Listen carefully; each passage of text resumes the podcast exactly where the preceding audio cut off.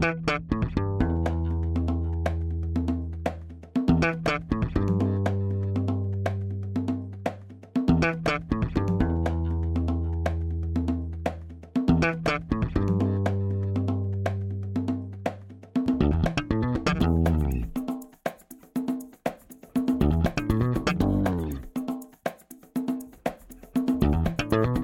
Este é o Tapa da Mão Invisível, podcast destinado àqueles que querem ouvir ideias que abalam sociedades e que não são ditas na mídia tradicional. Bem-vindo, Paulo Fux. Tudo certo, Júlio? Tudo certo. Como é que tá essa nossa querida Porto Alegre? Fria. Está esfriando em Porto Alegre. Aí eu abri um vinho aqui em Mordor hoje, porque aqui está frio, está 18 graus. Então tá muito frio. Eu vou curtir esse friozinho de Mordor. Mas um vinhozinho. Tu não sente saudades do frio porto-alegrense, gaúcho? Eu não sei mais o que é sentir frio. Estou há quatro anos aqui, agora eu não sei mais o que é sentir frio. Tenho receio de sentir frio novamente, então não sinto saudade. Não, eu sinto, o frio é muito bom. O frio é muito bom. Eu não vou pro frio agora, vou ficar aqui porque estamos todos trancados. Eu não, eu não quero sair para ser culpado de matar velhinhas. Já tive que ir em Porto Alegre dias atrás e vi esse meu amigo que está. Eu posso chamar de amigo, eu só vi duas vezes pessoalmente, mas posso chamar de amigo. Seja muito bem-vindo, Guilherme Stumpf. Muito obrigado, Júlio. Muito obrigado, Paulo. Nessa última vez que eu fui a Porto Alegre, eu, eu acabei vendo o Guilherme, porque eu acabei vendo o Fux, né? Então, vê um, vê outro. Estou aqui segurando vela nesse episódio. Eu, eu estou segurando uma taça de vinho, mas estou segurando vela. Não sei se esse termo existe no resto do Brasil. Uma boa Então, pergunta. Se, é, se não existe, é, o pessoal do resto do Brasil que, que tenta entender o que, que eu estou falando. Guilherme, é, seja muito bem-vindo. Valeu por ter aceitado nosso convite para falar sobre esse tema que eu não conhecia essa autora, na minha ignorância. Eu não sou intelectual, não conhecia essa autora, mas achei sensacional as coisas que nós encontramos no decorrer desses estudos. Eu e o Fux aqui estávamos dividindo links e tudo mais. Valeu por trazer possibilidade de a gente discutir ela. Pelo jeito, ela é bem importante, essa pessoa. Antes da gente entrar então no tema, vamos para os nossos recados únicos iniciais.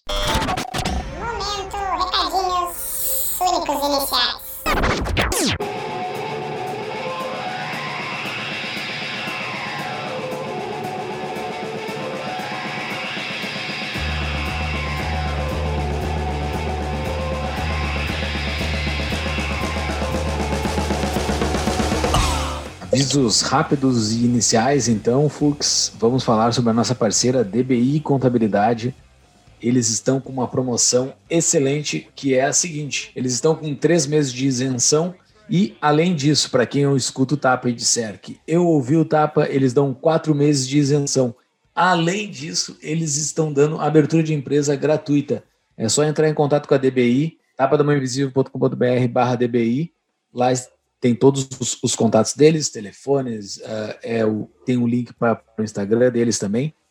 Busca eles, falam com eles e falam que ouviu o tapa para ganhar a sua isenção. Pode entrar direto em contato com eles no arroba DBI Contabilidade no Instagram.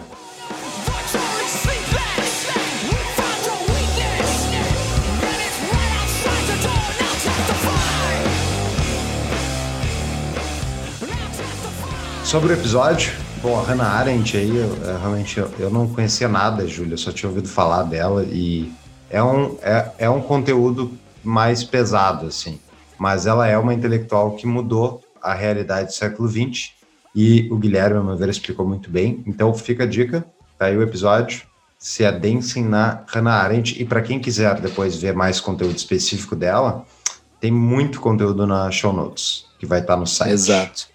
E o Guilherme explicou muito bem, assim, para quem não é, não está habituado ao à intelectualidade, ao academicismo que a Hannah Arendt provavelmente vai mergulhar, está muito bem explicado aqui no episódio. O Guilherme explicou muito bem, como ele já é habituado a fazer lá no podcast dele, que a gente fala do decorrer do episódio. Ouçam o episódio para entender sobre essa pessoa que mudou o mundo com a passada dela.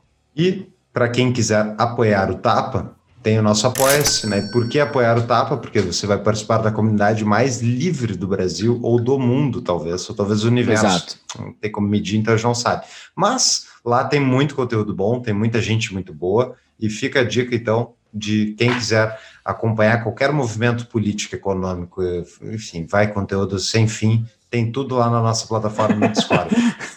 Conteúdo sem fim é. a melhor definição, porque como tem gente de tudo que é canto do mundo, quando eu acordo, seis e pouca da manhã, já tá cheio de coisa com o pessoal que mora lá na Turquia, não sei aonde, o pessoal tá Hum. mandando coisa no meio da madrugada. Exatamente. É, então, assim, pessoal, entre no grupo do Tapa, o, o grupo mais livre da internet, como o Fux já falou. Entre lá e nos comunicamos por lá. E quem quiser, então, acompanhar o nosso trabalho, tem todas, todas as informações estão no nosso site, tapadamainvisível.com.br. Os nossos links para comprar livros pela Amazon tem lá nas show notes que estão no site também. E tudo mais, redes sociais, Telegram, Instagram, o que você quiser, está lá no nosso site. O que, que eu ouvi, Júlio? Você está te matando de rir aí? Não, exatamente. O Fux conseguiu resumir bastante os nossos avisos únicos iniciais para ficarem bem curtos para voltarmos logo ao nosso episódio. E tem Só mais uma coisa. Isso. Exato. Só mais uma coisa, nosso seminário está rolando. Semana que vem estamos gravando. Quando esse episódio for no ar, já vai estar gravado o nosso segundo encontro. Você pode entrar para escutar ao vivo, para participar ao vivo do nosso terceiro encontro. Ou se você está ouvindo em 2127, você pode adquirir o seminário lá no nosso link, tapadamainvisível.com.br barra seminário Mises, para adquirir o nosso seminário que estará eternamente gravado nas internets. Vou só falar rapidinho o que que é o seminário, né? É um ambiente de debate de ideias, onde a gente tem uma, uma exposição breve e depois a gente discute as ideias dos livros, né? A gente começou com Mises e a gente ah, já falou, já fizemos um evento sobre intervencionismo, o próximo de liberalismo, quando esse episódio vai estar publicado, é sobre o livro Liberalismo do Mises. Depois tem o Livre Mercado e Seus Inimigos, e você pode comprar o acesso para ver as gravações desse seminário, parceladinho, bem barato, porque justamente mais do que ler o livro, tu pode ver o debate de ideias mais aprofundado sobre o livro em si. É uma maneira ótima de tu entender mais profundamente o conteúdo. Exatamente. Além disso, tem o, evento extra dos seis lições. né? É isso aí. Fechou então? Vamos lá. Voltamos para o episódio, pessoal.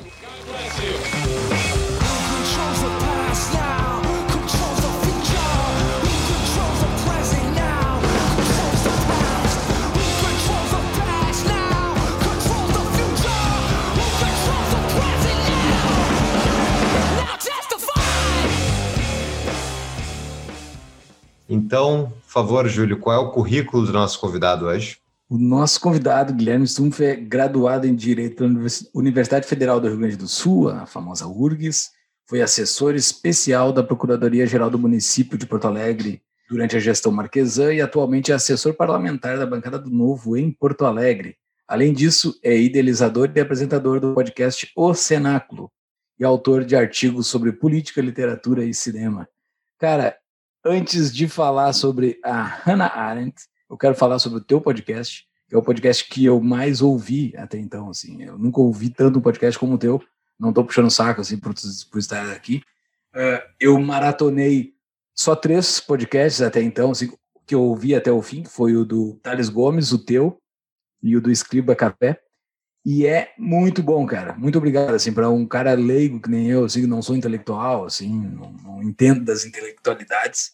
Tu e o Miguel explicam muito bem os temas que vocês abordam ali. Parabéns e muito obrigado por disponibilizar esse projeto de graça para nós.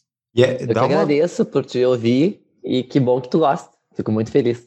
Explica para nós rapidinho, Guilherme, o que é o Cenáculo. O Cenáculo é um programa que eu e um amigo desenvolvemos, um, um podcast, que se destina a discutir tanta, tanto obras eh, literárias, de literatura ficcional, quanto obras relativas a teorias, digamos assim, humanidades, lato sensu, e cinema.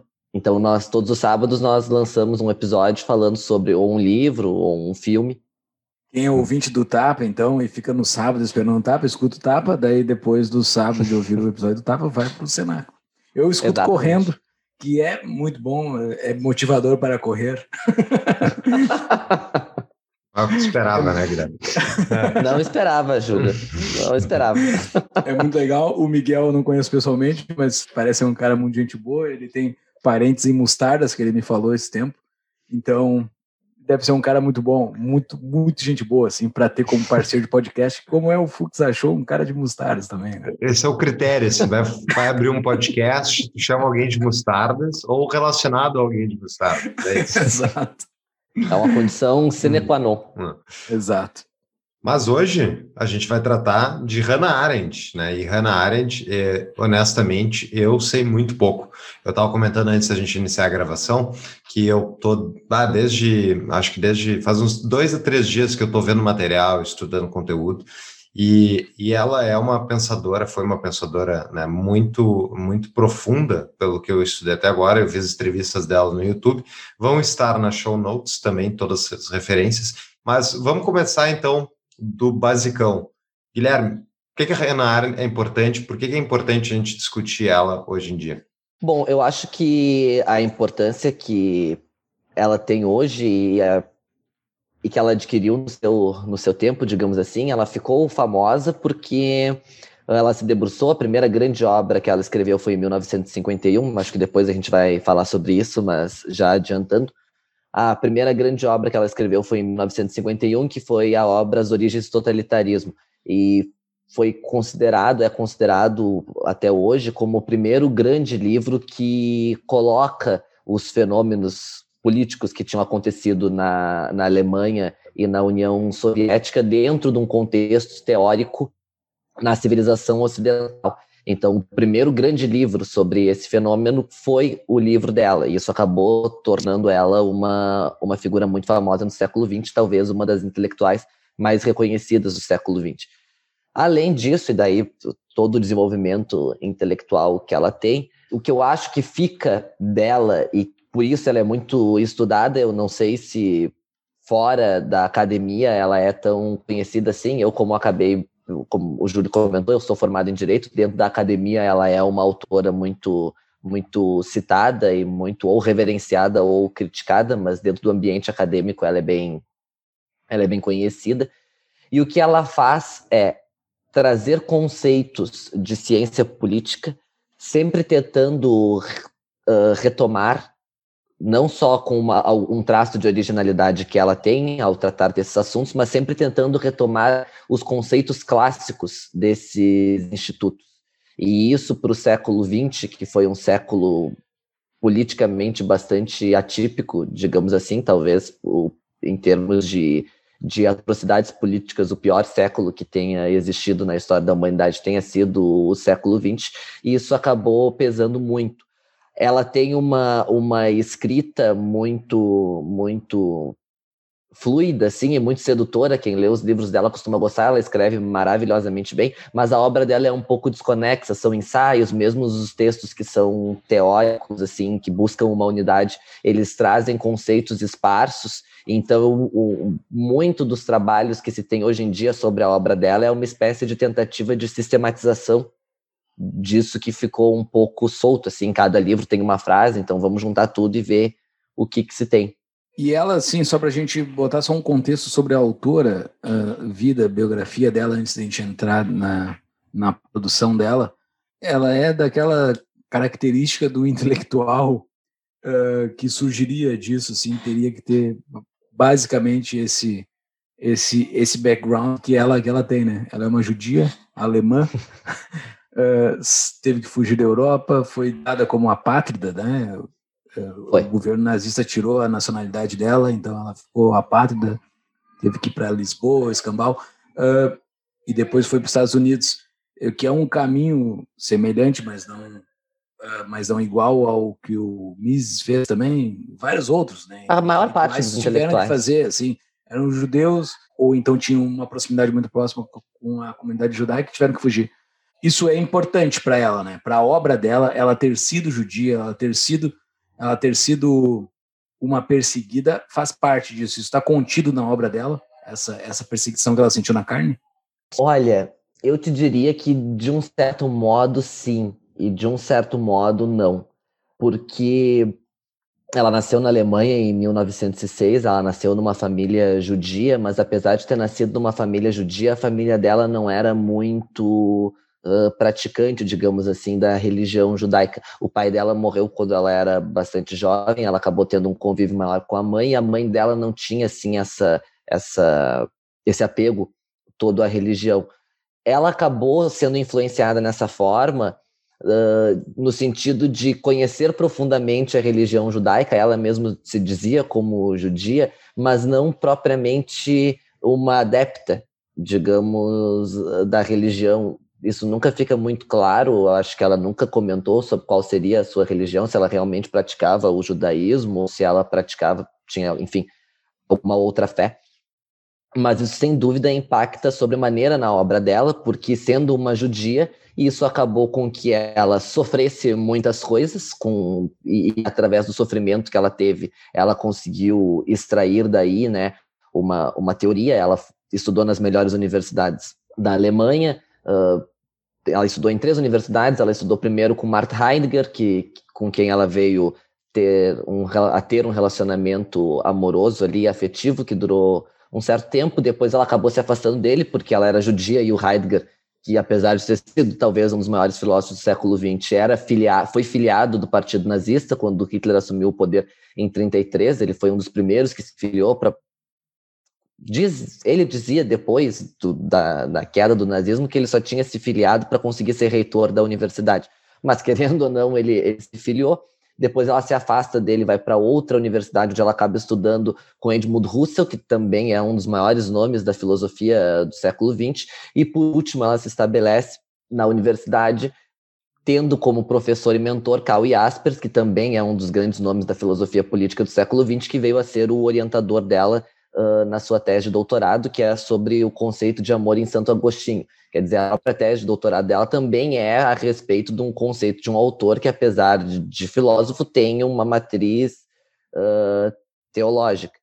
Sim. Depois disso, quando, quando Hitler assume o poder, ela acaba fugindo da Alemanha, porque vê que a situação ali vai acabar ficando insustentável, e ela fica um período na França. E nesse período que ela fica na França, ela e o marido, que na época não era marido, acabam sendo confiscados, digamos assim, capturados e mandados para o campo de concentração de Gers, na França, onde ela ficou durante um tempo. Depois, ela teve a sorte de, por ter alguns contatos, ela conseguiu fugir e aí ela passou por toda essa peregrinação para chegar nos Estados Unidos. Então, obviamente, uma pessoa que passa por isso acaba tendo um, essa influência na sua obra, né? É inevitável. Você já deve ter ouvido falar na nossa apoiadora desde o episódio 4, a CapTable. Essa fintech nasceu para propiciar investimentos em startups para todos. Mais de 10 projetos já foram lançados com sucesso, com apoio de mais de 2 mil investidores engajados, tornando assim a CapTable um ecossistema de encontro entre recursos e inovação. Muito mais do que só um investimento, investir via CapTable é a oportunidade de estar em contato com startups inovadoras e ter ganhos além de financeiros. Para conhecer mais sobre essa baita empresa, veja no nosso site uma entrevista com um dos sócios dela. Acesse tapadamãoinvisível.com.br barra cap.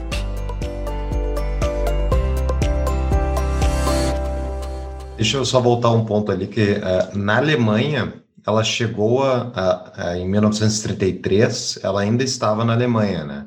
E ela Sim. acabou, e ela estava fazendo inclusive estudos sobre antissemitismo, tentando justamente combater é, com, intelectualmente o movimento que estava é, se tornando tão forte na Alemanha. Contextualizando, e, a ascensão de Hitler é em 33. 33 né? 33. Em 33, isso, em 33 é. ele é eleito.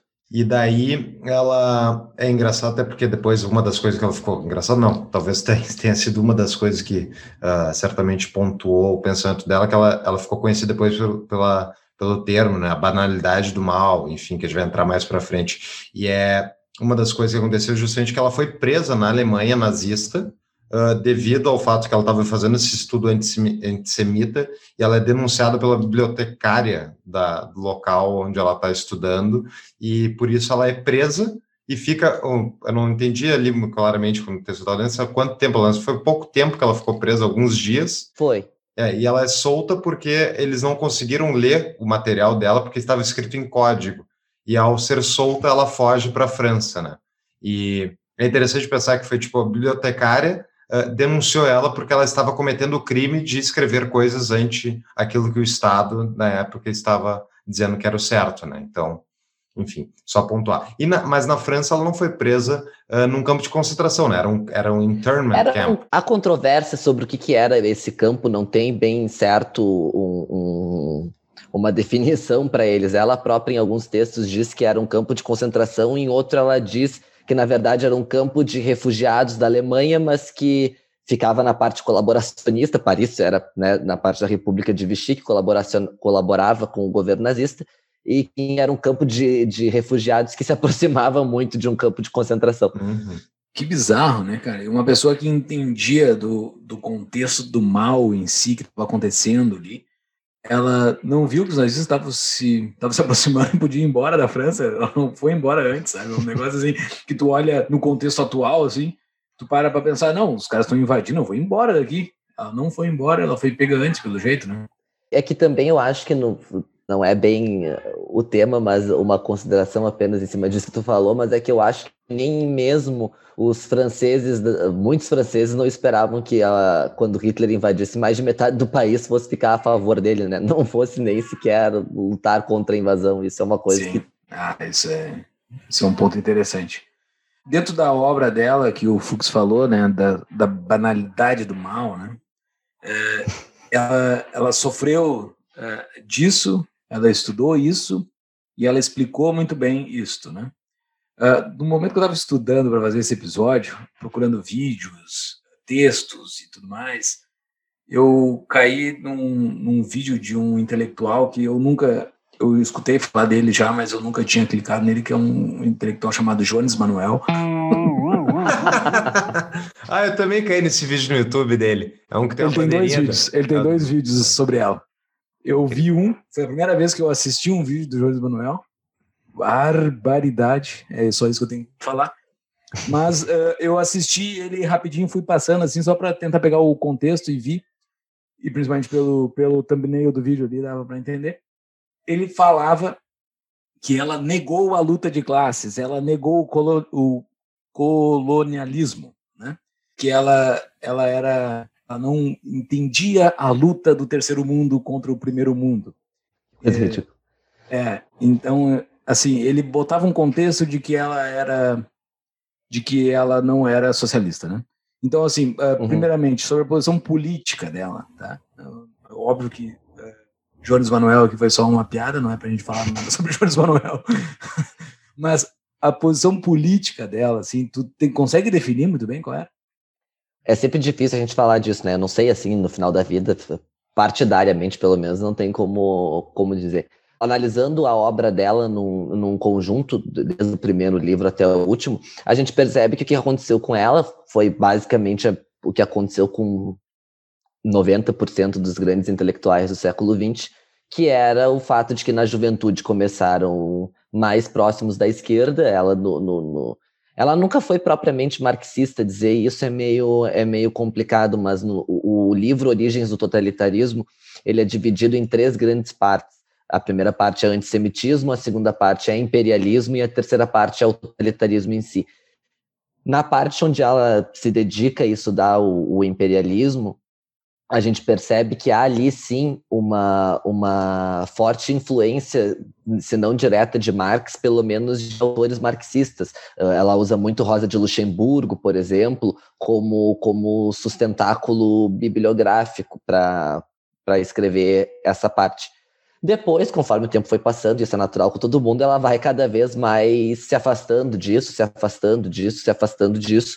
E no, no, no último livro dela, que foi publicado póstumamente, não sei fora do Brasil como ele é intitulado, aqui no Brasil ele recebeu o nome de A Promessa da Política, e o próprio ensaio introdutório diz que nessas notas, esse livro é uma coletânea de pequenos textos inéditos que tinham achado, mas que ela pretendia transformar em livro. No ensaio introdutório, o organizador diz que nas anotações dela se encontrou a referência de que esse livro deveria se chamar As Origens Totalitárias do Marxismo.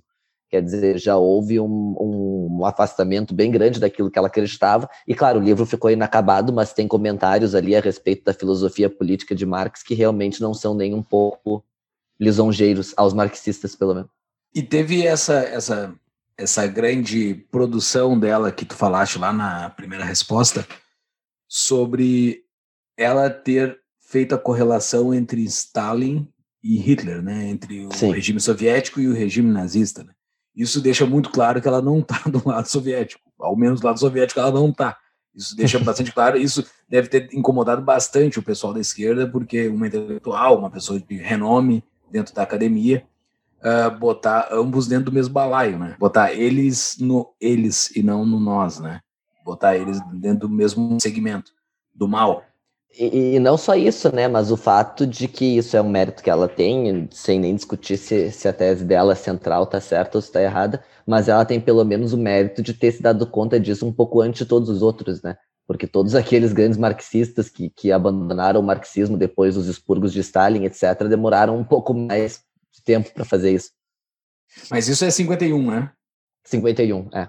51 o livro é publicado. Só querendo puxar a brasa pro assado aqui, Hayek falou antes, mas assim, ela, ela fez dentro da área dela, né? Não, não, mas, mas eu nem digo assim, mas eu digo os próprios, os próprios marxistas, né? Sartre, Ah, tá. Camus, entre outros, só se deram conta disso muito mais tarde. Sim. E alguns nunca foram embora, né? Sartre e tal. O cara morreram apoiadores, né? Muitos usam aquela desculpa, né, de que o comunismo é uma é, é uma coisa perfeita e que o stalinismo foi uma deturpação do comunismo, então eles deixaram de ser stalinistas, mas não deixaram de ser comunistas. Ah, Essa é uma aí- clássica do. Mas deixa eu voltar ali.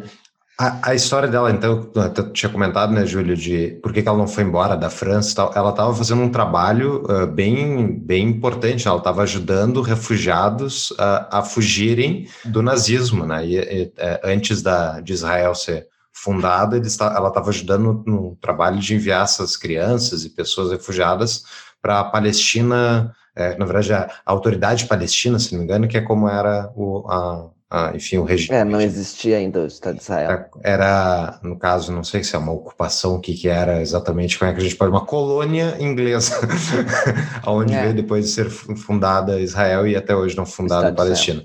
Bom, então a dúvida é. ah, Antes de ser uma autora e uma intelectual, embora ela já tivesse, já estudasse, já tivesse todo esse envolvimento de faculdade, ah, na academia que tinha comentado, ela tinha um trabalho de ativismo. Ela, ela se descobriu judia mais tarde, na visão dela, pelo que eu vi, no sentido de querer ajudar e justamente de se identificar como uma judia e não como uma alemã.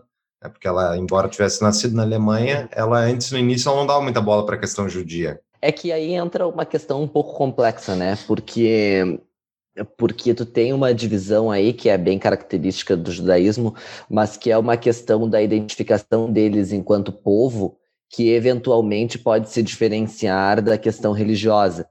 E, e essa diferenciação é importante porque nesse sentido ela se via como uma judia no sentido da não existe raça judia, mas enfim, no sentido do, do, do judaísmo Etnia. enquanto povo e Povo, não do né? judaísmo enquanto religião.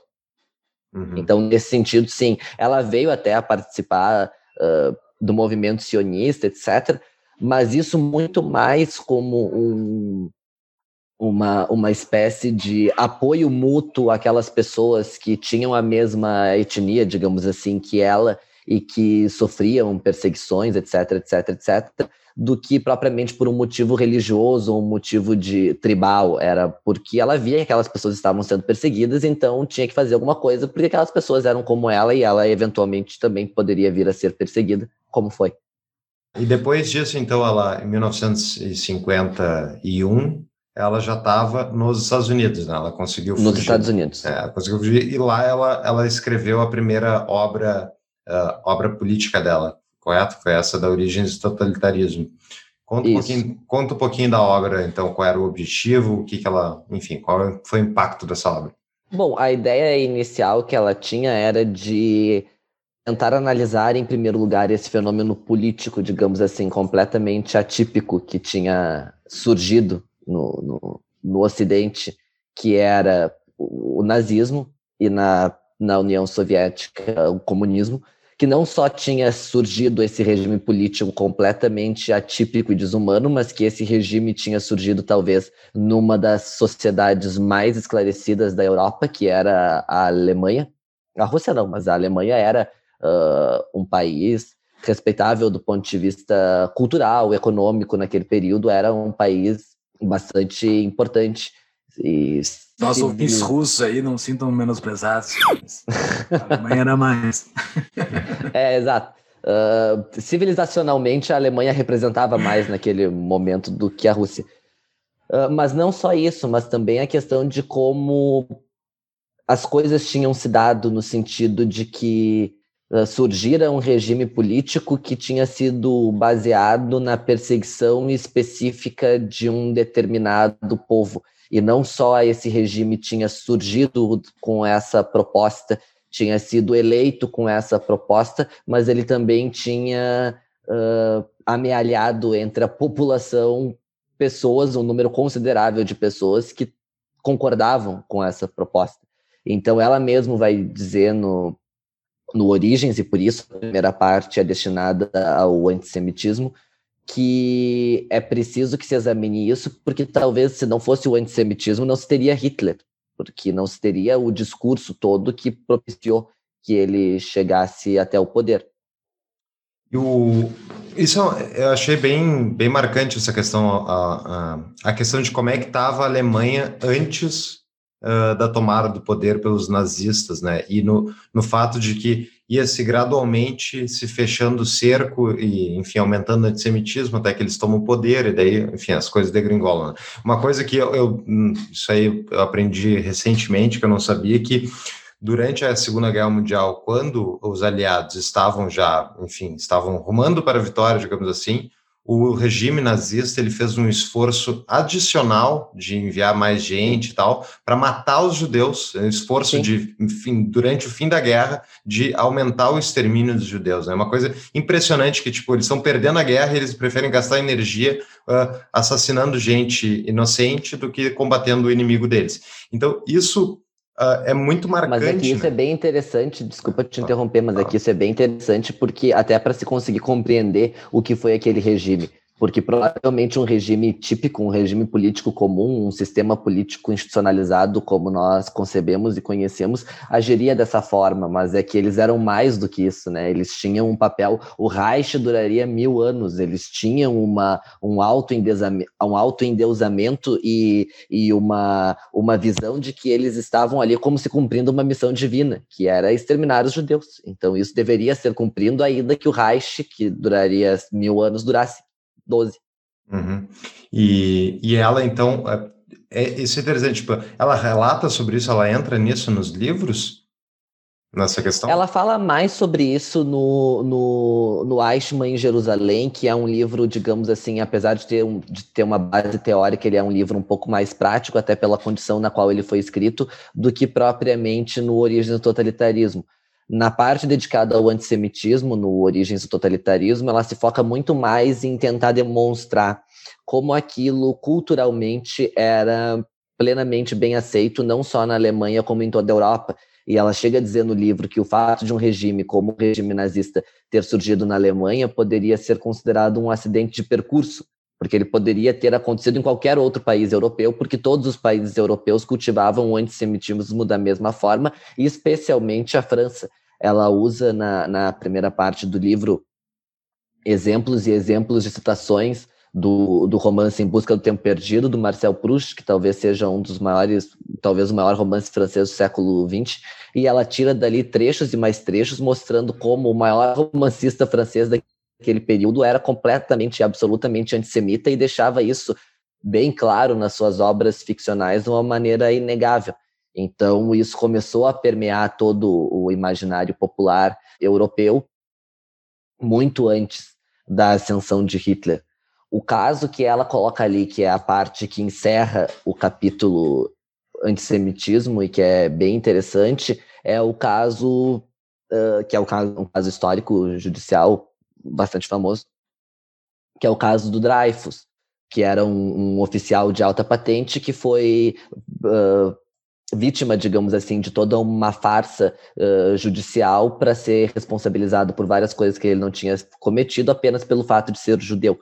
Isso foi um caso muito, muito emblemático, muito famoso uh, na época. Até tem, deixo aqui uma, uma recomendação, o último, o último filme do, do diretor Roman Polanski, que é um filme biográfico sobre o caso Dreyfus, que é o filme O Oficial e o Espião, que é do ano, do ano passado E esse, esse caso é o caso que faz com que talvez tenha surgido o, o artigo do Émile Zola, o escritor francês, que é aquele artigo Eu Acuso, que talvez seja um dos artigos mais famosos jornalísticos da, da história do mundo, que é aquele artigo onde ele começa todas as frases dizendo eu acuso fulano por causa disso, eu acuso, denunciando toda, todo esse esquema judiciário antissemita que tinha se dado ali.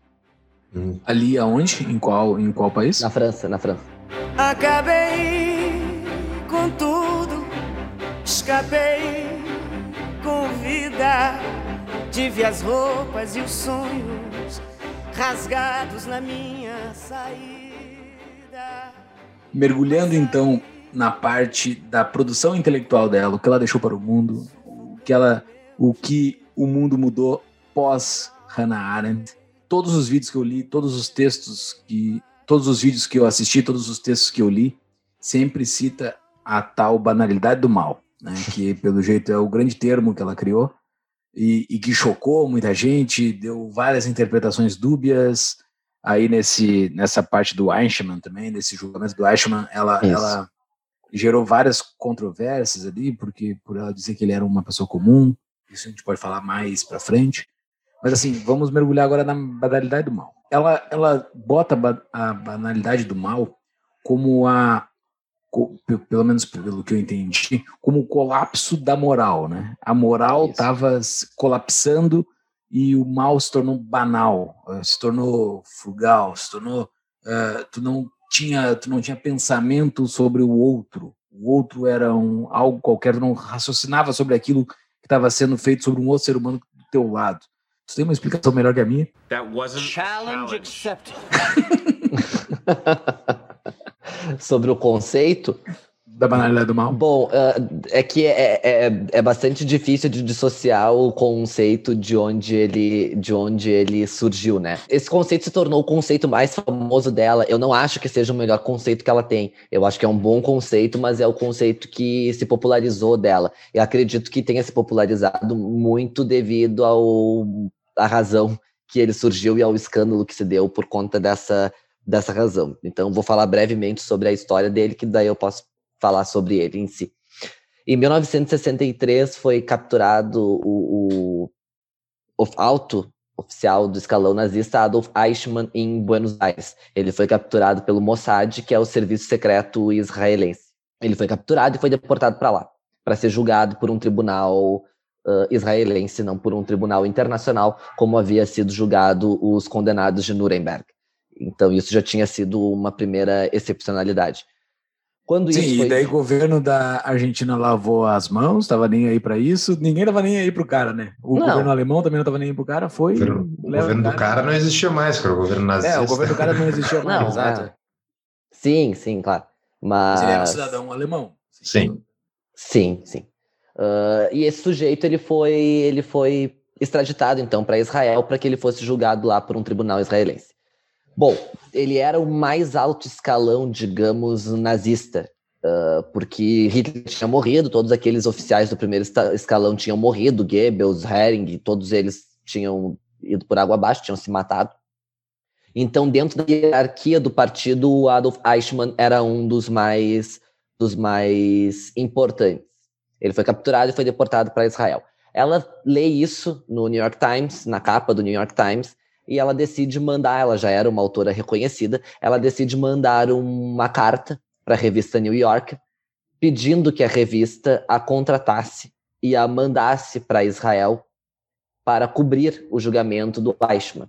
Ela diz que o argumento que ela usa para isso é bem interessante. Ela diz que talvez ela tinha sido uma das pessoas que mais havia escrito sobre, sobre o nazismo e que ela nunca tinha visto nenhum dos grandes oficiais de perto, porque quando ela fugiu, ela não viu o julga- o julgamento de Nuremberg, então ela queria ver o Eichmann, porque ela achava que vendo ele pessoalmente em carne e osso, ela fosse conseguir entender melhor aquilo. Ela fecha um contrato com a New Yorker, depois de, algumas, de alguns conflitos ali contratuais, ela fecha um contrato com eles e ela é mandada para Israel para assistir ao julgamento e depois escrever 10 artigos para New Yorker semanais e depois que ela escrevesse esses 10 artigos, esses 10 artigos seriam compilados e publicados num livro, que é o que o livro que hoje é vendido em todos os lugares. Aqui no Brasil temos a edição da Companhia das Letras, que é o livro Eichmann em Jerusalém.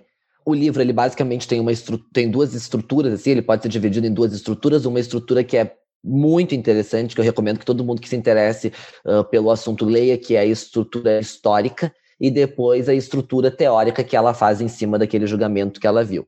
Quem era o Adolf Eichmann? O Adolf Eichmann era a pessoa responsável por fazer a seleção, a repartição e todo o funcionamento dos trens que levavam os judeus para as câmaras de gás. Era isso que ele fazia. Então, a, ela, nessa primeira parte, ela acaba até tocando nisso que o Paulo tinha comentado antes, que é essa questão de da não da burocracia em si, mas de todo o mecanismo que, que envolvia uh, esse extermínio e como esse extermínio se prolongou no final, no final da guerra, como ele foi mais acelerado, e ela pega como essa deportação foi se dando país a país conforme a Alemanha ia invadindo e conforme aqueles países concordavam ou não com aquela política. Então, por, tem a parte lá, vamos supor, que é Polônia. Ela vai trazer todos os relatos históricos com documentos de como os judeus eram capturados na Polônia, como Eichmann controlava aqueles mecanismos de mandar eles para onde, e assim ela vai fazendo com todos os países da Europa, os que foram invadidos e mesmo aqueles porque isso é importante, tem gente que não sabe, mesmo aqueles que não foram invadidos e mesmo sem serem invadidos pela Alemanha, entregaram os seus judeus por, por uh, pressões políticas que o governo do Hitler fazia, de, ó, oh, se vocês não fizerem, a gente vai invadir. E vários países fizeram isso, Dinamarca, Brasil Noruega. entregou a Olga Benário, nós temos um episódio aqui sobre a Olga, o Getúlio entregou... É, mas, mas o Ah, Brasil... não, não iam é, invadir o Brasil, não foi por, Isso, por isso. invadir o Brasil, foi por outros motivos. Mas foi entregou por represália. eles. Represália, exato. Então tem toda essa primeira parte histórica que é muito interessante, e depois a gente entra na teoria dela, que daí é quando ela vai se questionar sobre a natureza do mal e sobre como uma pessoa, porque é- ela diz isso na, na introdução do livro, e existe um, um filme biográfico sobre ela que se chama Hannah Arendt, e esse filme é basicamente inteiro baseado só nesse acontecimento do Eichmann. Inclusive, as imagens que tem no filme do julgamento do Adolf Eichmann são as imagens originais do julgamento do Adolf Eichmann. E, E tem imagens no YouTube, assim, é Tem. bizarro, tem uns, tem uns trechos famosos desse Uhum. julgamento em onde ele fala, eu não vi ninguém ser executado, né?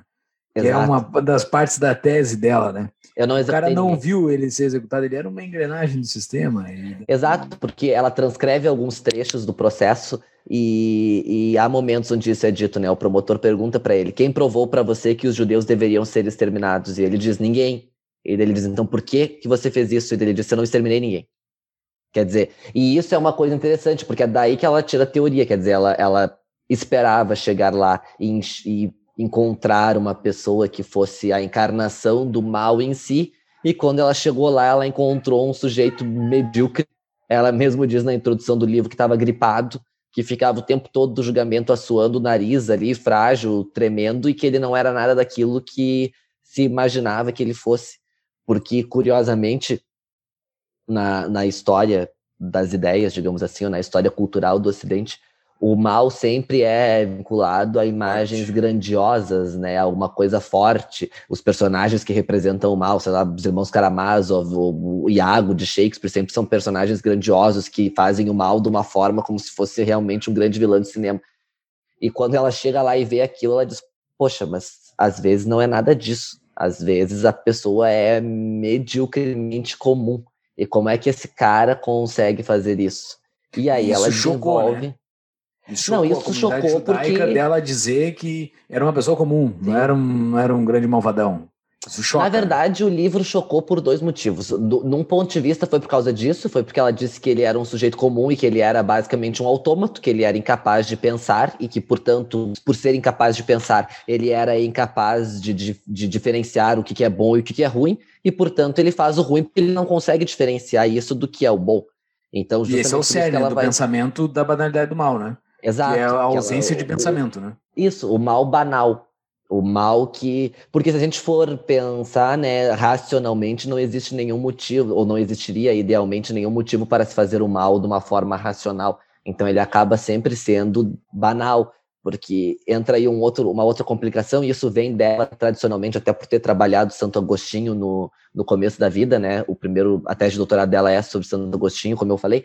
Uh, ela acaba trabalhando com esses conceitos da mesma forma que Santo Agostinho trabalha, que é numa questão de não conceituação ou de uma conceituação negativa, que é tu não consegue conceituar aquela coisa ontologicamente pelo que ela é, tu só consegue conceituar aquela coisa pela ausência de uma coisa que ela é. Então, o que, que é a escuridão? A escuridão ela não é uma coisa em si, ela é a ausência de luz.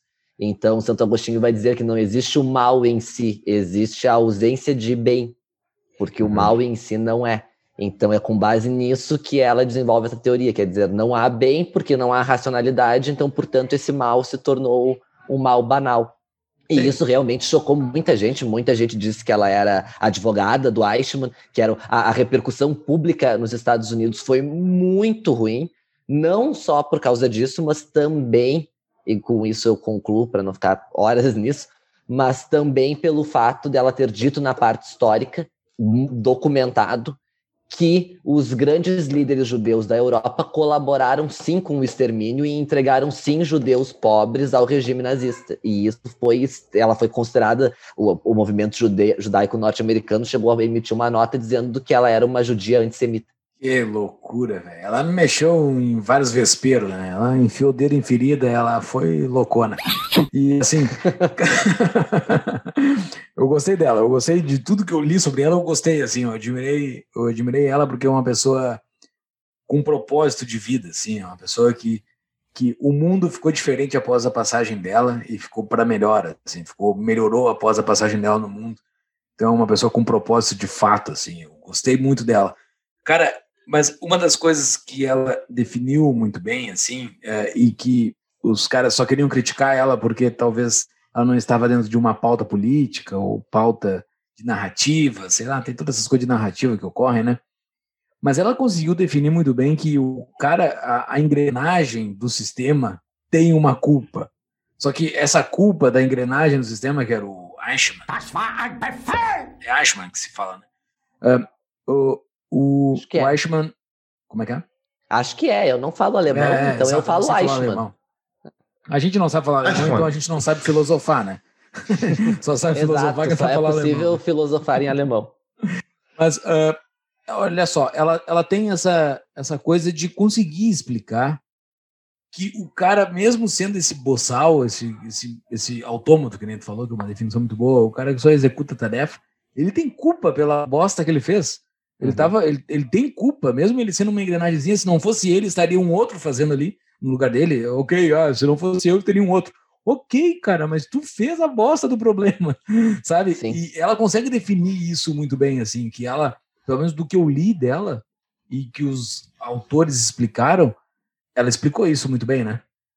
É, ela, ela tem uma visão de que o, o fato de, de que, apesar de tudo isso, que eu falei antes, isso não exime a responsabilidade individual, né? Ela é uma defensora árdua e às vezes até na, no, no, em algumas pautas políticas que ela defende, em alguns casos, tornaria talvez quase inviável hoje em dia. Ela defende muito essa questão do indivíduo enquanto indivíduo e do indivíduo enquanto sujeito que pode ser responsabilizado por alguma coisa, né? Uma das, uma das frases mais famosas dela, que está no Entre o Passado e o Futuro, é quando ela diz né, que o homem se torna adulto quando ele é capaz de assumir para si a responsabilidade daquilo que ele faz no mundo. Mas deixa eu, deixa eu voltar ali uma, uma dúvida. Sobre do Eichmann, né? mas ela não está falando sobre, sobre o Eichmann somente, né? Essa questão da banalidade do mal, ela também serviria tipo, para banalidade Teve um dos vídeos que vai estar na show notes ali, um professor de filosofia fez uma apresentação no YouTube, achei legal, falando sobre a obra dela.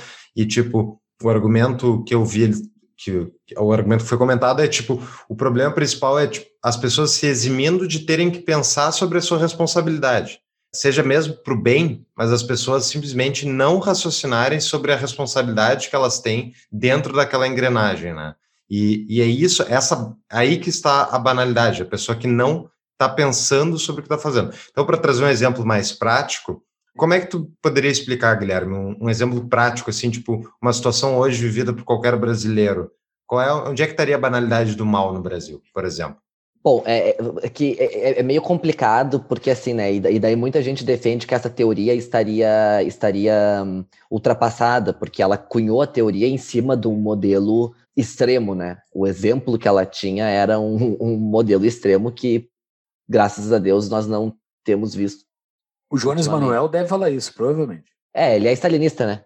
Ou ele é, ou ele é É pró-Stalin. Ele é, é, Sim, o, o vídeo Então- dele, esse que tu comentou no início, tá no YouTube, ele tá reclamando justamente do fato de que ela não, não é, ah, não acredita na- no conflito de classes de Marx e que ela dá justificativa, e daí ele começa a dizer que, tipo, como esse é o maior crime, o maior crime é, não é o nazismo ou, ou o resto, o maior crime é tu tá indo, tu não estar de acordo com o teu papel Exato. de classe, é, bizarro, é bizarro. É bizarro, é bizarro. Bom, É que Eu fazia ponto- tempo que eu não vi um vídeo de esquerda raiz, assim, e eu fiquei chocado com aquilo, assim. tava Ai, meu vendo Deus só a esquerda isso? tela. É, exato, exato. Felipe Neto, essas coisas. Os, É. os raiz eu não, não via mais.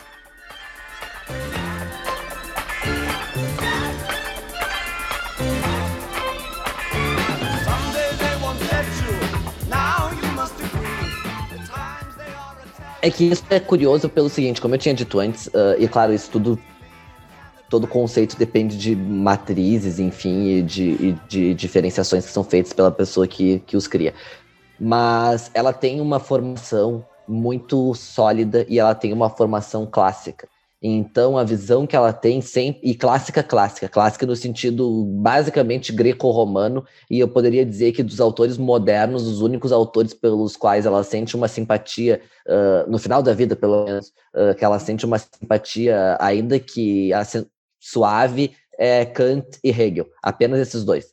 Ah, e que são, já também já não são tão modernos assim, né? Claro, os contemporâneos dela, muitos ela gostava. Ela se- tem cartas dela com Eric Fuglin, tem cartas dela com Jaspers, que tinha sido o orientador dela. Quando ela teve na, na Europa, depois do término da guerra, ela encontrou o, o e numa das cartas dela, ela diz né, que, tal, que o Camus talvez tivesse sido um dos o europeu mais sensato que ela encontrava depois de muito tempo. Então, quer dizer, ela tinha um, um reconhecimento e gostava dos pares dela na época, mas ela tinha um pensamento calcado na visão clássica. Com base nisso, a própria vi- visão que ela tem política e, digamos assim, antropológica ou moral é fortemente baseada nesse pensamento clássico. Isso dito por quê? Porque hoje em dia talvez isso não seja aceito, alguns filósofos ou teóricos não diriam isso dessa forma, mas ela realmente acredita que desde. Ela acredita, não, a, a filosofia, desde Sócrates até Descartes, pelo menos, sempre compreendeu que nós, seres humanos, se diferenciava dos outros animais porque nós tínhamos uma capacidade que eles não têm, que é a capacidade de pensar. E isso sempre foi aceito por toda a filosofia, especialmente por Sócrates, Platão e Aristóteles. Então ela retoma esse conceito que talvez hoje modernamente seja contestado por alguns filósofos mais New Age, mas que é um conceito basilar da filosofia. E ela pega esse conceito então para dizer, olha, a partir do momento que a gente não consegue mais pensar A mãe de pensa? A mãe de É. pensa? não? é, ó, a, a minha gata. É, pois é. Então, isso, isso aí é uma discussão. Tá bêbado, dá- Júlio? A mãe de pensa? Não, porque isso faz parte. Não faz sabe quem é a mãe de. Então tá, eu vou explicar agora. Deixa ele explicar quem é a mãe de. Pois é, eu até acredito que a Mandy pensa, mas ela não pensa da mesma forma que eu, né? Eu, eu tenho uma, uma, uma capacidade de racionalização que eu acredito que ela não tem. Acredito que o mais inteligente dos animais talvez não, não tenha. É a gata do Ah. Guilherme, tá? Ela- ele, ele tem uma gata chamada Mandy. que- Exato. Só por isso, pessoal.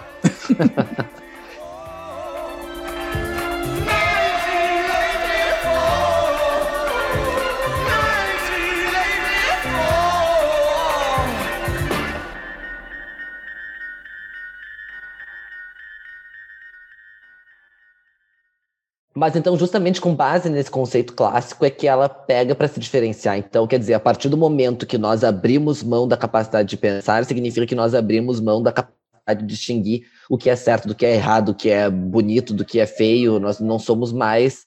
Nós perdemos aquela característica que realmente nos distingue e nos diferencia enquanto seres humanos. Então, quer dizer, o, o, Eichmann, ou esse mal banal, é o do sujeito que, ao abdicar de pensar, ele praticamente abdica de ser um ser humano.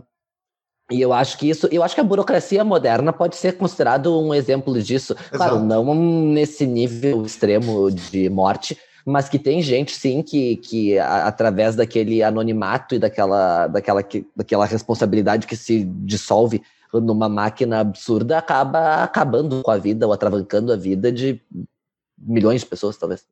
O burocrata, ele é, o Eichmann era um burocrata e se tu for em qualquer Detran do Brasil, tu vai encontrar o equivalente, né? Não é o trem Sim. nazista, mas é o cara que vai te dizer que tu precisa mais um papel específico, porque sem o papel certo, com o carimbo correto, é impossível fazer. E, tipo, muitas vezes tá na mão dele tomar a decisão que pode te ajudar, mas ele usa o pretexto da justificativa da, da necessidade de controle, necessidade, não não é necessidade de controle, não, a necessidade da burocracia por si só para dizer que não e não pode ajudar porque ele está com uma vontade. Então, tipo, isso, ao meu ver, é a banalidade do mal. Quando tu está tentando pedir ajuda para alguém e a pessoa tem o poder de te ajudar e ela não toma a decisão de te ajudar pra, sobre um pretexto ah, que não, que não, enfim, ah, sobre o pretexto que justamente, tipo, ela pode fazer isso sem custo para ela e ela não te ajuda, não seria isso a banalidade do mal? Se ela está usando de pretexto, uma justificativa qualquer, só para dizer que tá, eu não posso. Todo brasileiro já ouviu isso em alguma esfera pública ou mesmo privada, né? É, eu, talvez, não sei se, se. Porque também ninguém tem a obrigação de te ajudar, né? Se a pessoa precisa, tu não, tenha, tu não é obrigado a ajudar ninguém. Mas eu acho que ainda assim, tu também não precisa atrapalhar, né? Digamos assim. Então, nesse sentido, talvez sim. Guilherme, nós temos os nossos patrões aqui, como lá no Cenáculo vocês têm, né? Os patrões de vocês. Uh, nós aqui temos um patrão específico, que é o Hermes Stanislau, que ele faz perguntas bastante complexas, e para ti ele mandou uma bastante complexa também, que diz o seguinte: Momento patrão pergunta. pode ser ignorância minha, mas há um enquadro ideológico explícito e bem delimitado na obra dela? E segunda pergunta, ela pode ser rotulada como uma pensadora de uma ideologia específica ou como uma pensadora livre? Olha, eu colocaria ela como uma pensadora livre. Não acho que tenha um, um, um espectro político uh, bem delimitado, porque eu acho que, em primeiro lugar, assim, para tu conseguir definir uma pessoa no, no, espectro político, exige mais ou menos que ela tenha se manifestado sobre vários assuntos sobre os quais a Hannah Arendt não se manifestou, então a gente não sabe qual é a posição dela. Eu acho que ela começou numa, numa posição centro-esquerda e terminou muito mais à direita do que ela havia começado. Nos pontos onde ela se manifestou, no entanto, em, pelos escritos que nós temos, eu acho que ela tende a ser considerada ela não escreve, por exemplo, muito sobre economia, ela escreve mais sobre política.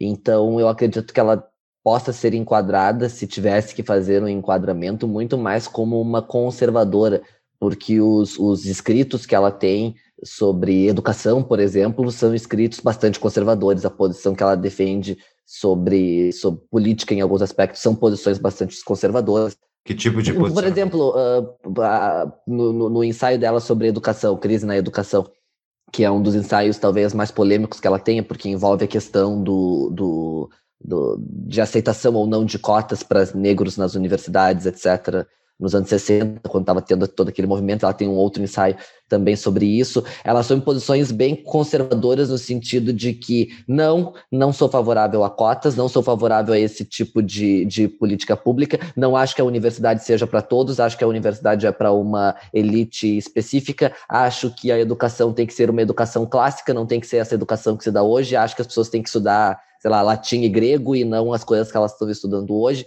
Quer dizer, ela tem uma posição bem conservadora nesse sentido, né, nessas posições que ela defende. Então eu diria que no final da vida ela era uma conservadora.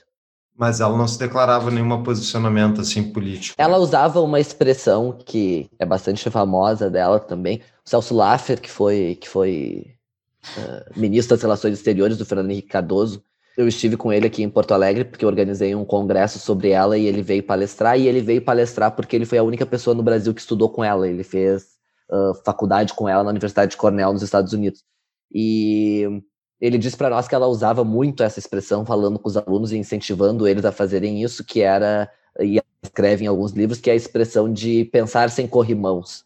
que ela diz que é preciso ter a audácia de se pensar sobre os temas sem ter esses, essas amarras ou essas, essas, uh, esses pilares que acabam, às vezes, nos trancando de pensar de uma forma um pouco mais diferente ou um pouco mais ousada. Mas é isso é justamente o que talvez tu comentou lá no início da, da entrevista, é, que é o fato de que ela não, não, não tinha um corpo coerente e conciso de uma teoria política, de uma filosofia política.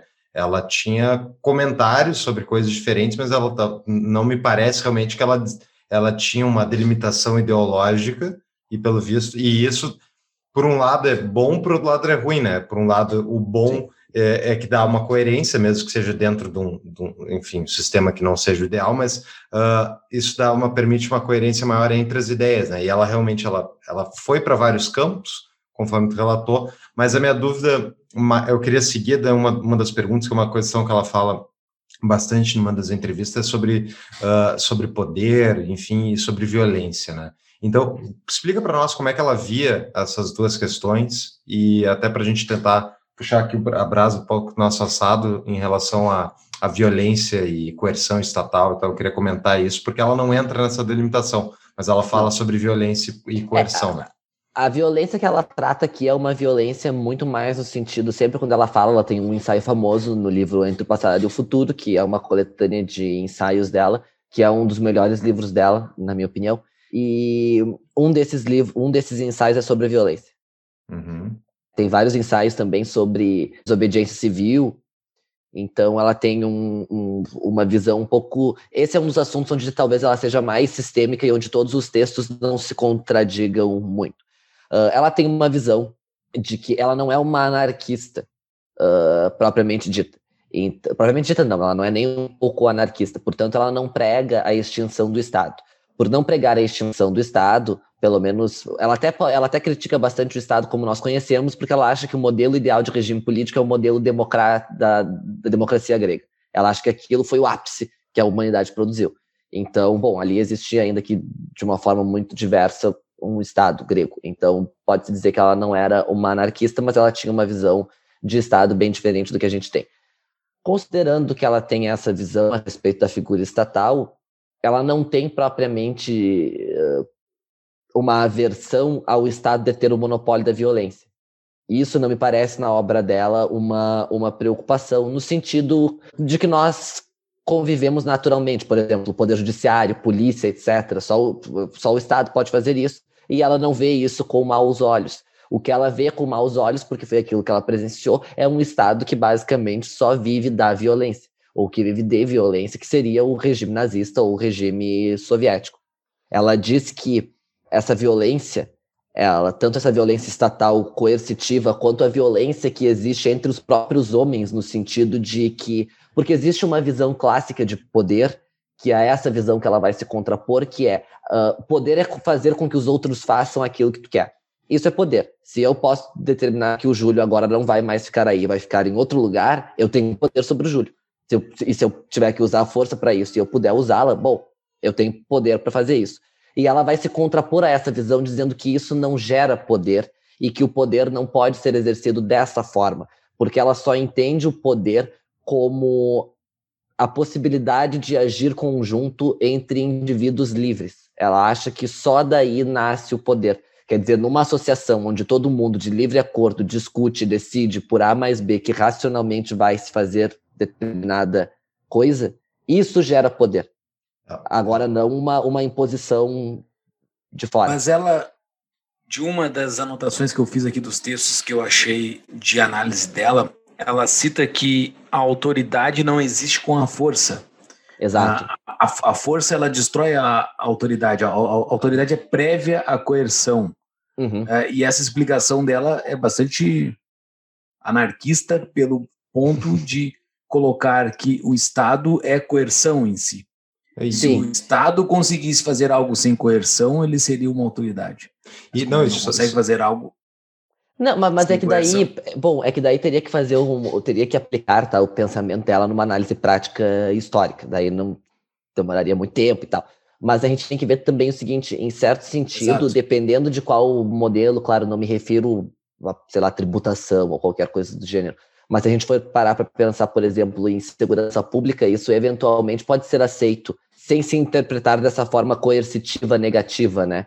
Porque a segurança pública nada mais é do que aquela, na visão dela, por exemplo, que, que ela segue uma linha hegeliana nisso, as pessoas que, que cometem crimes numa sociedade são as pessoas que negam as regras que aquela sociedade está estabelecendo. Então, ao negar isso, elas precisam ter determinada punição.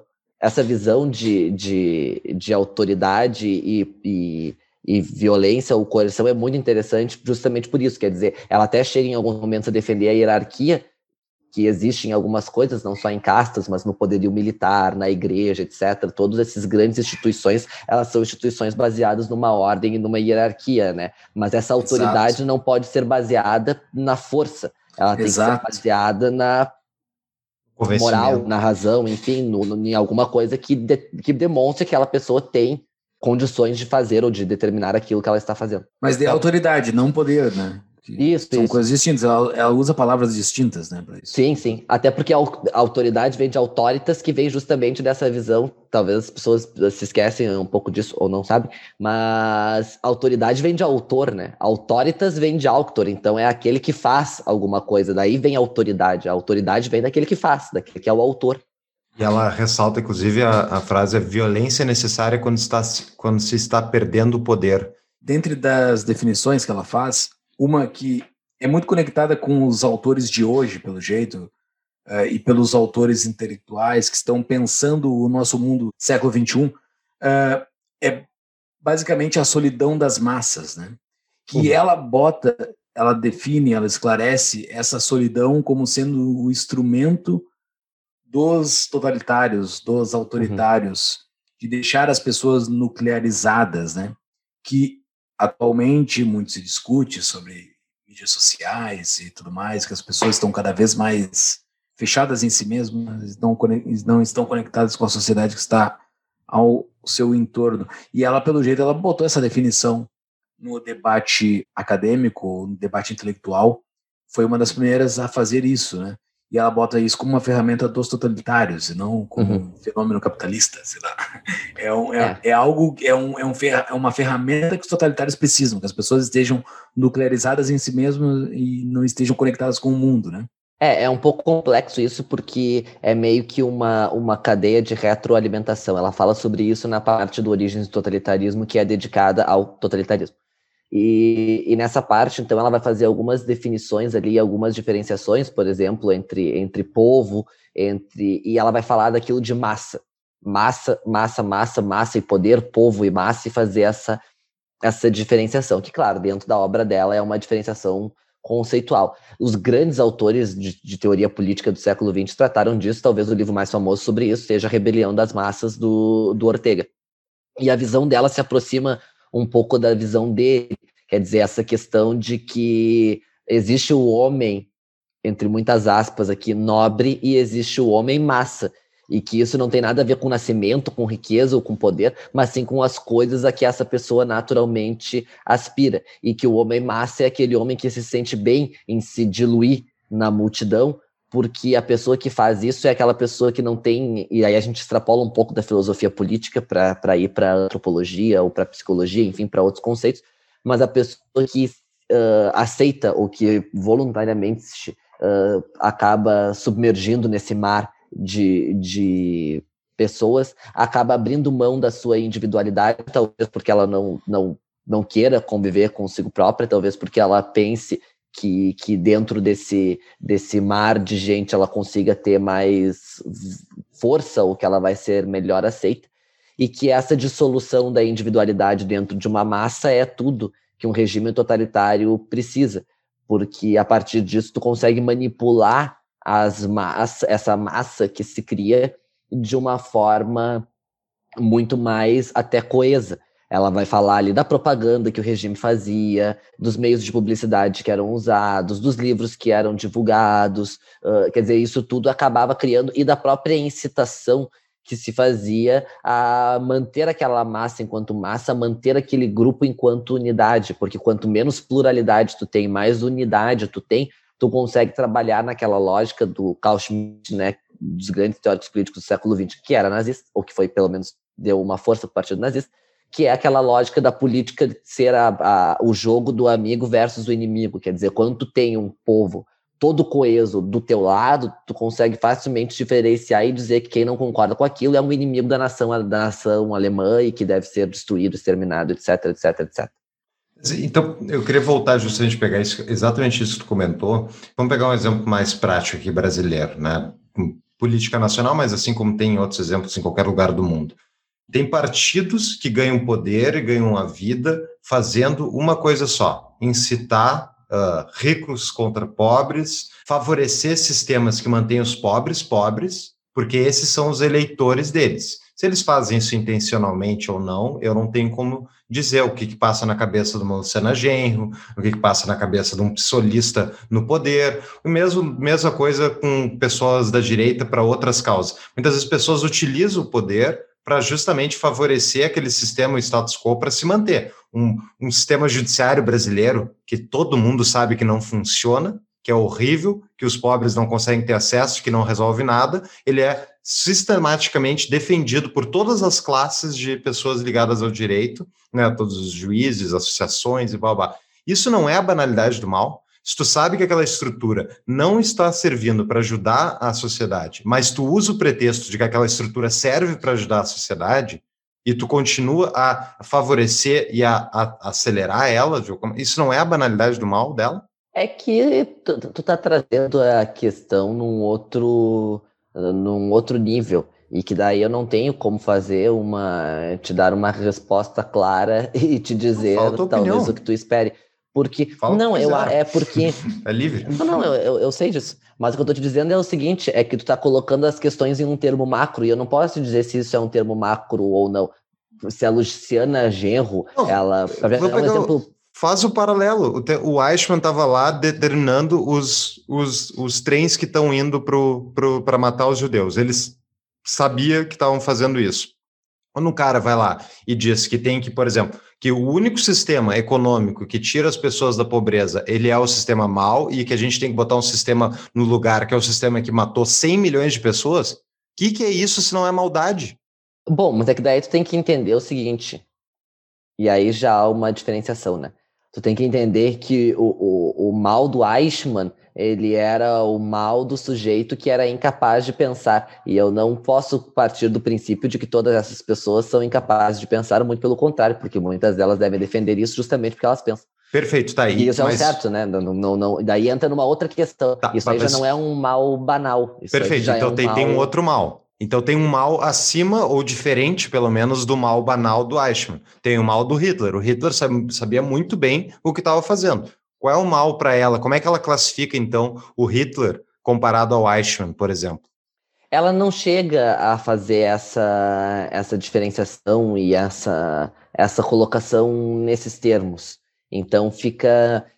Porque assim, ó, entra aí uma questão complexa que é nós estamos e foi aquilo que eu falei quer dizer o raciocínio dela inteiro foi criado em cima de um sistema que politicamente era absurdo e que era violento a violência que ele exercia o poder que ele exercia era um poder praticamente absoluto um poder total daí que vem totalitarismo e cuja repressão era muito forte.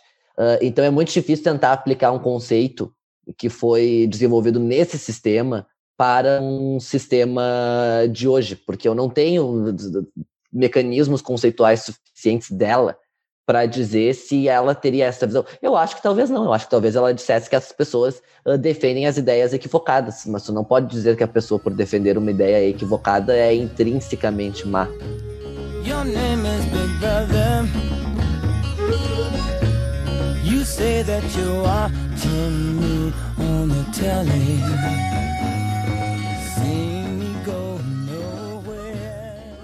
Eu quero saber então para esses pensadores todos aí que deram a fundamentação, o pensamento dela. E diga de passagem, eu achei mega contraditório da parte dela, especialmente alguém que depois foi escrever sobre a banalidade do mal, ela ficar com Heidegger. Né? Desde antes do nazismo tomar o poder, como depois do nazismo, ela voltar a ter um caso com ele por mais dois anos depois. É, tipo, o cara participou do regime que exterminou os judeus. Mas beleza, seres Não, humanos mas são é que ele contraditórios. participou, ele participou Ah, ok. como ele não, ele era reitor da universidade, ele não participou ativamente, ele se filiou ao partido para ganhar. Não tô defendendo aqui o Heidegger, eu nem gosto dele como filósofo, mas eu tô só comentando que também não era como se ele tivesse matado gente, ele se filiou ao partido para, aliás, as pessoas O, o do Eichmann julgamento também não matou gente diretamente, mas ele Não, deu mas su- é que tudo bem, mas ele participava da burocracia formal de extermínio, ele não era reitor da universidade. Tem uma diferença aí que é significativa. E além disso, os próprios, os próprios pessoas que colaboraram muito mais com o regime foram julgadas no julgamento de Nuremberg e depois também acabaram sendo todos eles soltos. Então eram Essa, essa, essa discussão. essa- coisas do amor. Ah, Olha só, essa discussão, como o Fux quer trazer para o nosso 2021, que nós estamos falando aqui, ela. genocídio do Bolsonaro. Exato, não, eu quero trazer para 2021. Nosso seminário que nós estamos ah, ainda gravando, estamos em maio ainda, temos mais dois encontros para, para gravar. No último episódio, nós, uma das provocações que eu coloquei lá, da só um spoiler, quem quiser veja o resto lá no seminário, foi sobre a possibilidade de hoje, nós, 2021, estarmos transacionando com a China. Nós sabemos que a China tem campos de concentração nazista. Uhum. Nós, qualquer relação com a China, qualquer relação, não a China aqui só para um, explicar a China, o Partido Comunista, o- os caras que mandam lá, PCC. não um, chinês qualquer, é o PCCH lá, não um chinês qualquer, um cidadão que é oprimido também, mas qualquer relação com instituição China é uma instituição, é a mesma coisa que em 45, 44, tu ter alguma relação com a Alemanha Sim. porque tu está compactuando, tu tá transacionando com alguém que naquele exato momento que tu tá falando com aquela pessoa, ela tem mantém campos de concentração com seres humanos. Estão lá. Estamos agora aqui, nós vamos dormir daqui a pouco na nossa cama, cada um, e tem uma pessoa num campo de concentração nesse exato momento. Tu tá re- respirando na Terra, não é algo histórico, é agora Uhum. como é que a gente não deveria, então, trazendo para o nosso, pro nosso momento de agora, a gente não deveria ter uma posição mais Hannah Arendt em relação à China? Ao É que daí entra. Olha, é- essa é uma questão bem complexa também, né? É No, no- no- na última edição que ela, que ela reviu, que ela fez uma revisão do, do Origem do Totalitarismo, ela acabou fazendo um prefácio à parte destinada ao totalitarismo, que é a terceira parte do livro, e ali ela coloca algumas observações sobre a China. E nessas breves considerações que ela faz, ela diz que ela já está muito velha e que ela não tem mais tanto interesse assim, em retomar o assunto, mas que seria muito importante que algum intelectual, e até hoje eu não sei se isso foi feito, se isso foi feito não é do meu conhecimento, mas que algum intelectual usasse os mecanismos conceituais que ela tinha forjado e fosse atrás, e também é difícil conseguir mas fosse atrás dos documentos oficiais do Partido Comunista Chinês e analisasse todo o período maoísta a partir dos conceitos dela com os dados que se viesse a obter, até onde eu Isso sei. que ano foi? feito. 70 Eu acho que é no final dos anos 60, no começo dos anos 70, ela morre logo em seguida. Sim. E ela, né, ela tinha outros projetos, enfim, não quis tomar isso à frente. Ah, eu não tenho dúvidas de que, do pouco que a gente sabe, o, o, o Partido Comunista Chinês, ou a China em si, seria tida como um regime totalitário. Pode ter ah, amenizado um pouco nos últimos anos, especialmente sob a perspectiva econômica, e o que, o que acabou criando lá é uma coisa muito estranha, porque eles têm, teoricamente, uma economia de mercado, e ao mesmo tempo eles têm a, uma economia de mercado que não é bem uma economia de mercado, mas que não é também bem uma estatização dos meios fascismo. sociais de produção. É, e ao mesmo tempo eles têm todo o, o resquício autoritário que ficou do regime comunista. Então é uma coisa muito estranha aquilo. Só que ao mesmo tempo, nessas questões, envolve e acaba por envolver sempre outros temas, né? Então, talvez uma pessoa mais radical diria, talvez ela dissesse isso, ah, que não se deveria, por exemplo, se negociar com a China ou com a Coreia do Norte ou com lugares onde se mantém um regime ah, totalitário, um regime violento, um regime que subjuga as pessoas que estão sob seus domínios. Isso do ponto de vista teórico, né? Então eu acredito que a posição dela seria essa. Ao mesmo tempo, do ponto de vista prático, a gente sabe que isso gera uma série de impasses e que talvez isso seja completamente inviável, né? Por questões de produção, de comércio internacional, Sim. etc, etc. E ela, ah, uma, um dos pontos que nós já citamos aqui, que é o mal, esse mal da, da banalidade, o mal banal, ele vem da ausência de pensamento. Esse pensar, esse o questionário em si, faz parte do tomar a decisão se tu vai para o mal ou tu não vai para o mal. Isso é, é, é basicamente o, o cerne do pensamento dela, é tu poder pensar, tu poder tomar decisão por si próprio, tu poder buscar coisas além do que tu tem hoje do teu lado. E dentro da posição política que eu vi dela e que eu entendi dela, e de outros episódios que nós já tivemos aqui, especialmente o episódio sobre conservadorismo com Bruno Garchag, uh, que nós falamos sobre a ideologia em si.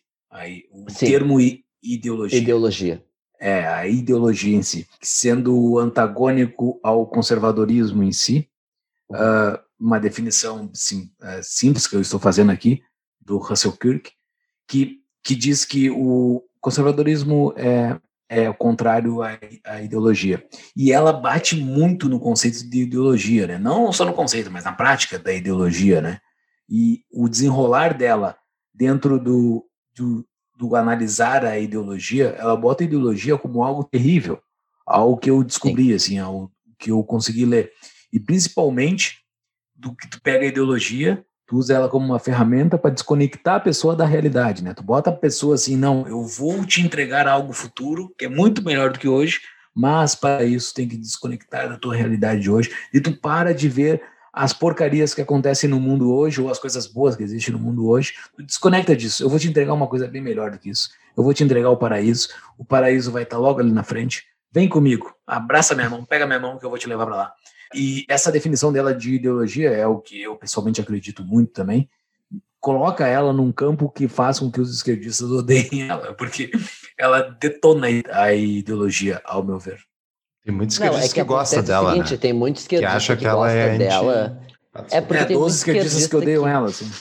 É, porque os esquer... é que assim, dentro da esquerda tem muita gente, eu já tinha comentado isso com o Paulo numa outra oportunidade. Tem muita gente da esquerda que gosta dela porque se tu pegar citações soltas e tirar de contexto, de fato, durante boa parte da vida, durante os primeiros livros dela, ela tinha uma visão mais, não propriamente de esquerda, mas ela tinha uma visão mais favorável à esquerda. E, portanto, essas frases sempre são pensadas e colocadas isoladamente, mas quem conhece a obra dela inteira percebe que no final da vida ela já não era mais uma esquerdista, tanto é que no, no, no, na promessa da política ela chega a dizer né, que se o motor da história, isso é textual, ela diz na introdução que se o motor da história é o motor da luta de classes, uh, essa locomotiva levaria a humanidade para o abismo e não para algo construtivo.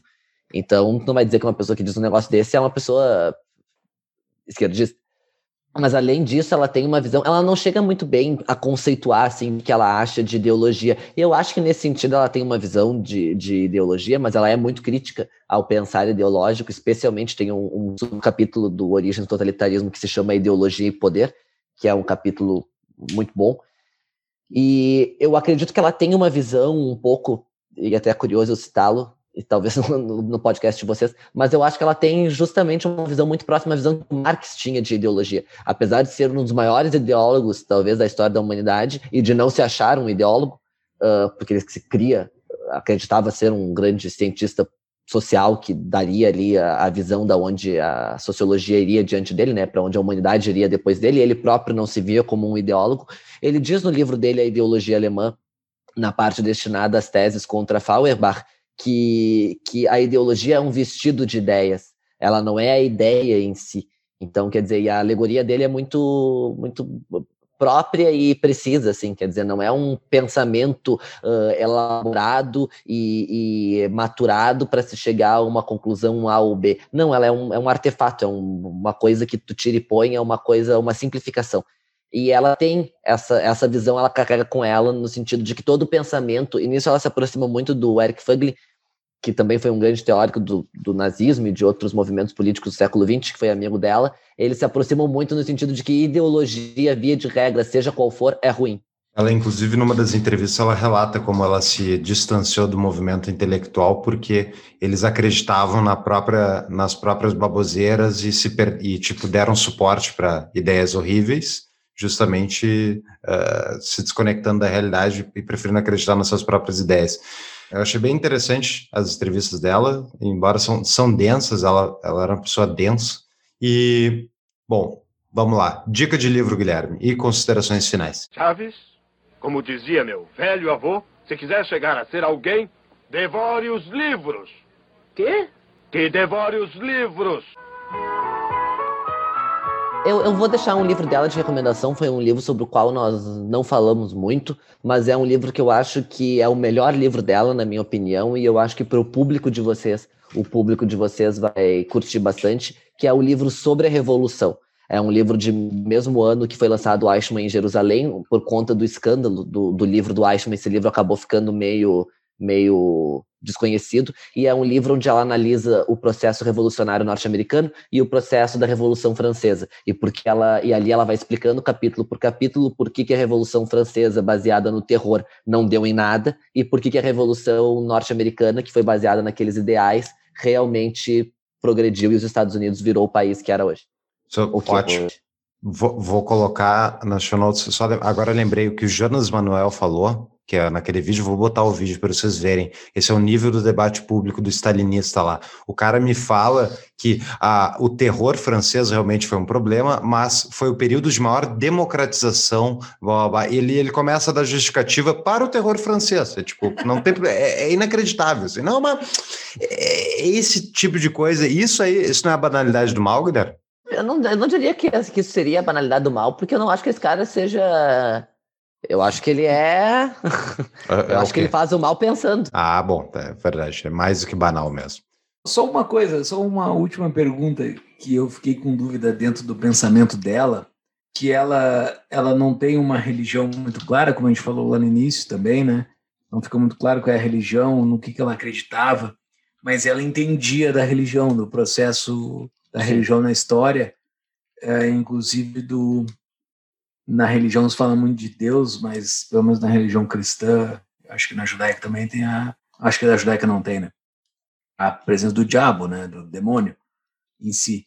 E ela ela bota o mal como banal, tirando a possibilidade do demônio ou tirando a possibilidade de ter o mal grande, o mal a definição do mal. Tu acha que ela tirou assim que ela ela começou a dizer que o demônio, o mal absoluto não existe em si e o mal Não, é não, aquelas eu não acho que ela não. Não, não, não. Eu não Fico acho que tenha. assim, eu não acho que ela, eu não acho que essas coisas sejam excludentes e que nem ela tenha feito isso. Eu acho que muito pelo contrário. Eu acho que o que ela quis fazer foi justamente excluir a parte desse mal grandioso para que esse mal grandioso não ofuscasse esse mal banal, para que não ficasse aquela coisa de que não, o grande demônio é Hitler ou é Stalin. Não, não é só ele Ah, né? Tem aquele, tem aquele que é um, um bom livro, que é aquele livro Os Carrascos Voluntários de Hitler, que mostra, olha quanta gente na Alemanha voluntariamente ia lá para ajudar o cara.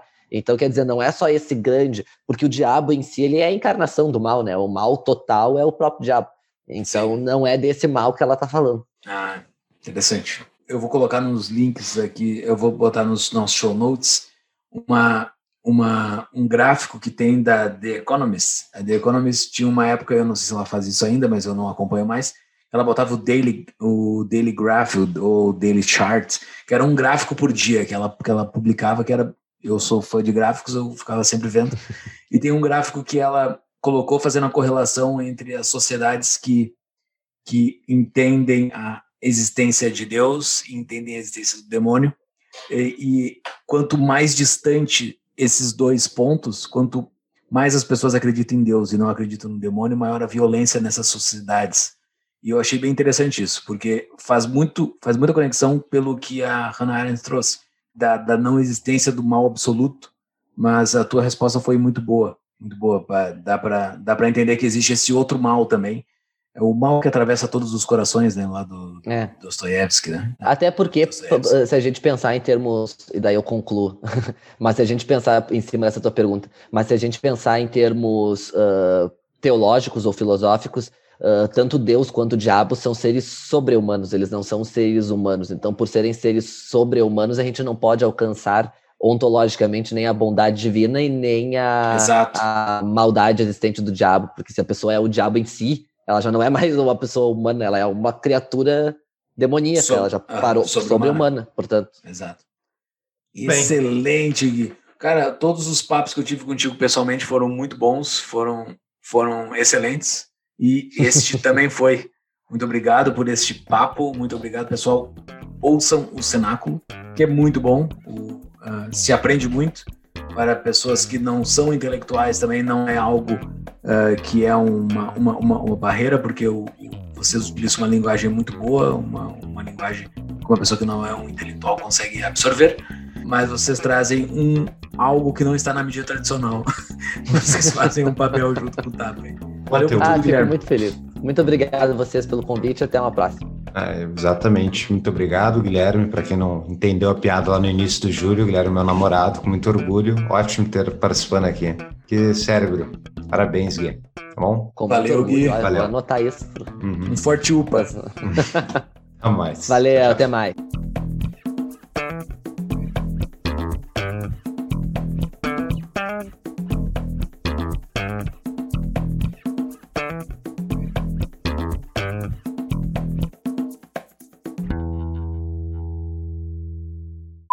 Nós temos os nossos patrões aqui e nós temos o Hermes Stanislau, que faz perguntas bastante complexas para os nossos convidados. E ele mandou uma para ti aqui também, tá? Pode ser ignorância minha, olha a simplicidade, olha, olha, olha, ele, ele é modesto, Hermes. Ah, pode ser ignorância minha, mas há um enquadre ideológico explícito e bem delimitado na obra dela. Ele botou enquadre ideológico explícito e bem delimitado, entre aspas, na obra dela. Ela pode ser rotulada como uma pensadora de ideologia desculpa, específica. Júlio, mas é uma pergunta, não é uma afirmação. Tem um É uma pergunta, eu questionamento fazendo a pergunta. Não, mas tu falou, ele fala. Não, é, é uma pergunta. Há um enquadro ideológico bem delimitado na obra dela? É, tem uma interrogação depois. Tu leu como se fosse uma frase que ele estava dizendo, entendeu? Ele disse que. ah, é, tá. Tá, tá certo. Eu ia fazer só a segunda ali, tá certo. Briga, briga, briga. Uau! vamos lá pra. Tiago, corta tudo essa porra. né? Vamos- Corta o vinho do Júlio. Porra! Vou explicar o Hermes Stanislau de novo? Não, não, não vou explicar. Vai, vai, vai. Não, vai ter que, vai ter que. Vamos explicar o Hermes Stanislau de novo. Olha lá. Tiago,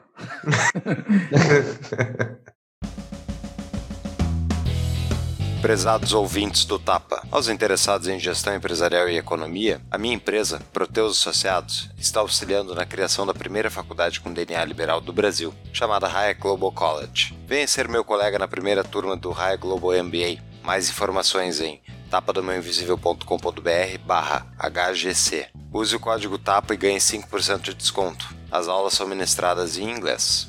Obrigado.